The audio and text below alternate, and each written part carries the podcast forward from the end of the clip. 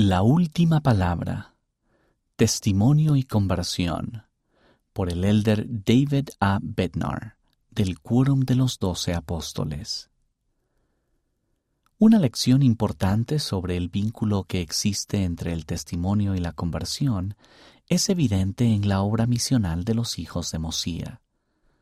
Cuantos llegaron al conocimiento de la verdad por la predicación de Amón y sus hermanos, según el espíritu de revelación y de profecía y el poder de Dios que obraba milagros en ellos, sí, como vive el Señor, cuantos lamanitas creyeron en su predicación y fueron convertidos al Señor, nunca más se desviaron, porque se convirtieron en un pueblo justo, abandonaron las armas de su rebelión, de modo que no pugnaron más en contra de Dios.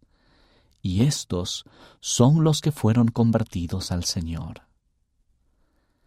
En estos versículos se describen dos elementos importantes.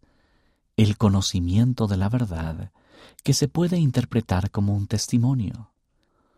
Convertidos al Señor, lo que a mi parecer es la conversión al Salvador y a su Evangelio. Por consiguiente, la potente combinación del testimonio y de la conversión al Señor resultó en firmeza y constancia y proporcionó protección espiritual.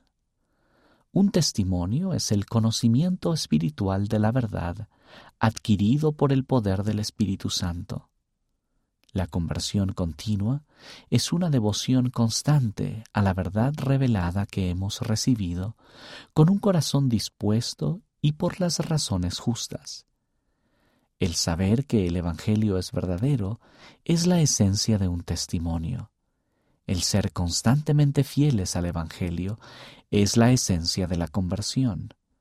Debemos saber que el Evangelio es verdadero y ser fieles al Evangelio para abandonar las preciadas armas de rebelión, tales como el egoísmo, el orgullo y la desobediencia, se necesita más que tan solo creer y saber.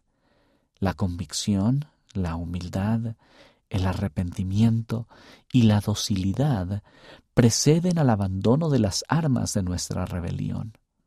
Poseemos todavía, ustedes y yo, armas de rebelión que nos impiden convertirnos al Señor? Si es así, entonces tenemos que arrepentirnos ahora mismo. Prometo que al llegar a un conocimiento de la verdad y convertirnos al Señor, permaneceremos firmes e inmutables y nunca nos desviaremos. Tomado de un discurso de la Conferencia General de octubre de 2012.